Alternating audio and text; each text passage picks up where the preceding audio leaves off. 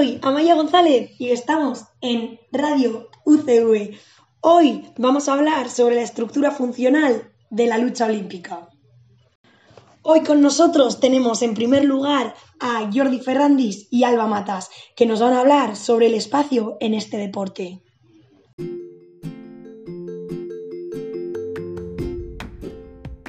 Sí, Amaya, buenos días. Como bien has dicho, soy Alba Matas y en mi caso voy a hablar del espacio sociomotor y de la interacción. En primer lugar, en cuanto al espacio sociomotor, podemos decir que esta modalidad se desarrolla en un espacio común y de participación simultánea. Además de esto, también es un espacio estandarizado, codificado y delimitado, y en el que existen subespacios altamente diferenciados según la normativa. La forma del espacio en estas actividades deportivas de lucha suele ser circular y en algunos casos cuadrangular. Las acciones suelen iniciarse en el centro, delimitando las zonas en las que se puede actuar. Ahora tenemos el espacio de interacción, que podemos decir que es variable y configurado, según las decisiones de los deportistas, y que además representa el espacio propio y el espacio ajeno. Este espacio adquiere diversa significación para los participantes conforme progresa su familiarización y experiencia en estas actividades deportivas.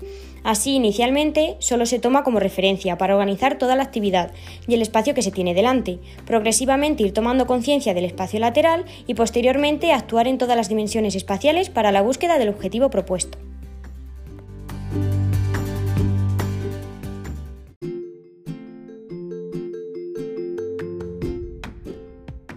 Muy buenos días, Amaya, y muchas gracias por la presentación.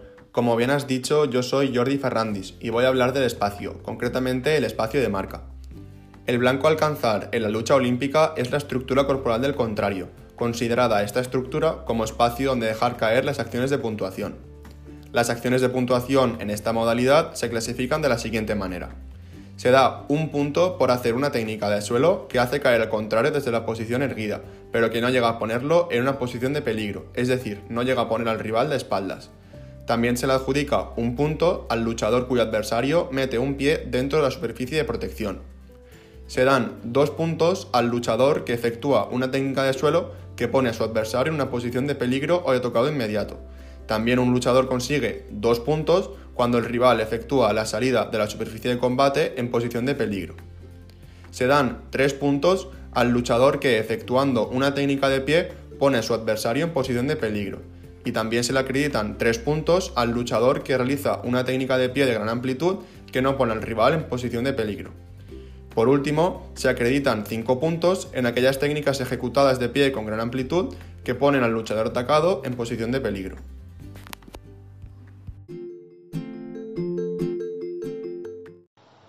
Muchas gracias, Alba y Jordi. Nos ha quedado muchísimo más claro. Ahora, en segundo lugar, tenemos a Amaya González y a Rafael Galiano, que nos hablarán sobre el tiempo en la lucha olímpica.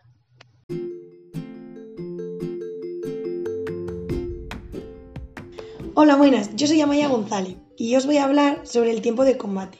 Tanto el tiempo oficial, el tiempo real de la duración del combate y el tiempo de paradas durante el combate. Por una parte tenemos el tiempo real de la duración del combate que está dividido en dos periodos de 3 minutos y un descanso entre ellos de 30 segundos, que será el tiempo de paradas durante el combate. Por lo tanto, el tiempo oficial serán 6 minutos 30 segundos. Por otra parte, si hay un empate una vez concluido este tiempo o si ninguno de los dos contendientes se ha anotado 3 puntos, se añaden 3 minutos adicionales. El tiempo de combate puede finalizar antes de esos 6 minutos, si alguno de los luchadores toca con los homoplatos el suelo o si hay una diferencia de 10 puntos en el marcador. Hola, muy buenas. Como bien ha dicho Amaya, yo soy Rafael Galeano y os voy a hablar sobre las dos formas de empleo de tiempo, las cuales son el límite de tiempo y el tiempo de acción. El uso del límite de tiempo nos indica en qué momento se realiza el mayor número de acciones de combate, ya sean defensivas u ofensivas, es decir, que nos indica dónde se presentan más acciones a valorar por los jueces. En el caso de la lucha olímpica, normalmente se presentan estas acciones a final de cada asalto, puesto que es aquí donde los luchadores deben dar su máximo para poder ganar el combate. Es decir, que en definitiva, el límite de tiempo lo que nos habla es de cómo utilizamos el tiempo en cada combate y esto puede variar mucho, puesto que un luchador puede estar todo el combate a la espera de lo que realiza su oponente y se espera a los últimos 30 segundos del asalto para realizar todas sus acciones. Y por otro lado encontramos el tiempo de acción, que está relacionado con las acciones tanto técnicas como tácticas y el ritmo de las mismas. Y este ritmo lo podemos medir ya que por norma general en un combate siempre hay algún luchador que realice más acciones y estas pues están normalmente relacionadas con el rol de ataque, es decir, que se busca constantemente el punto y que se intentan acercar a su adversario en todo momento. Muchísimas gracias, Amaya y Rafa. Seguro que habéis resuelto muchísimas dudas. Por último, tenemos a José Brenes, que nos va a hablar sobre el reglamento de la lucha olímpica.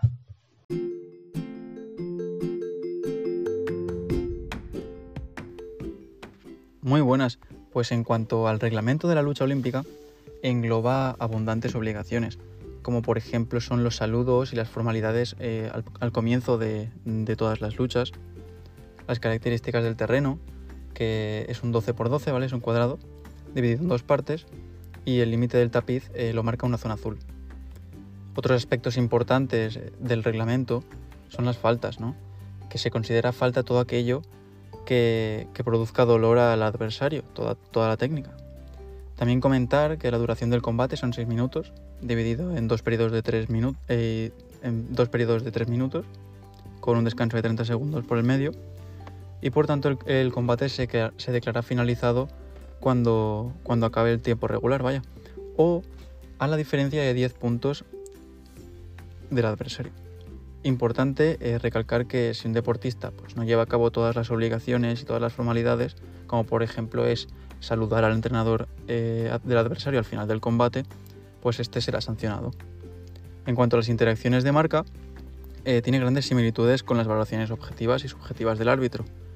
Estas interacciones en este deporte son bastante antagónicas, ya que solo se valoran las interacciones de marca de oposición. Entonces son siempre interacciones negativas, ¿no? son opuestas, más sencillo.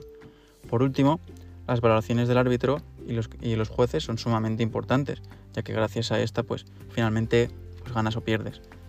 Se puntúa de una manera bastante sencilla que sigue los criterios del árbitro con 1, 2, 3 y 5 puntos y también respecto a las, a las amonestaciones.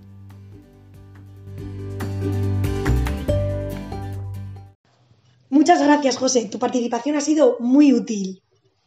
Con todo esto por hoy hemos terminado. Muchas gracias a todos y mañana volvemos en Radio UCV.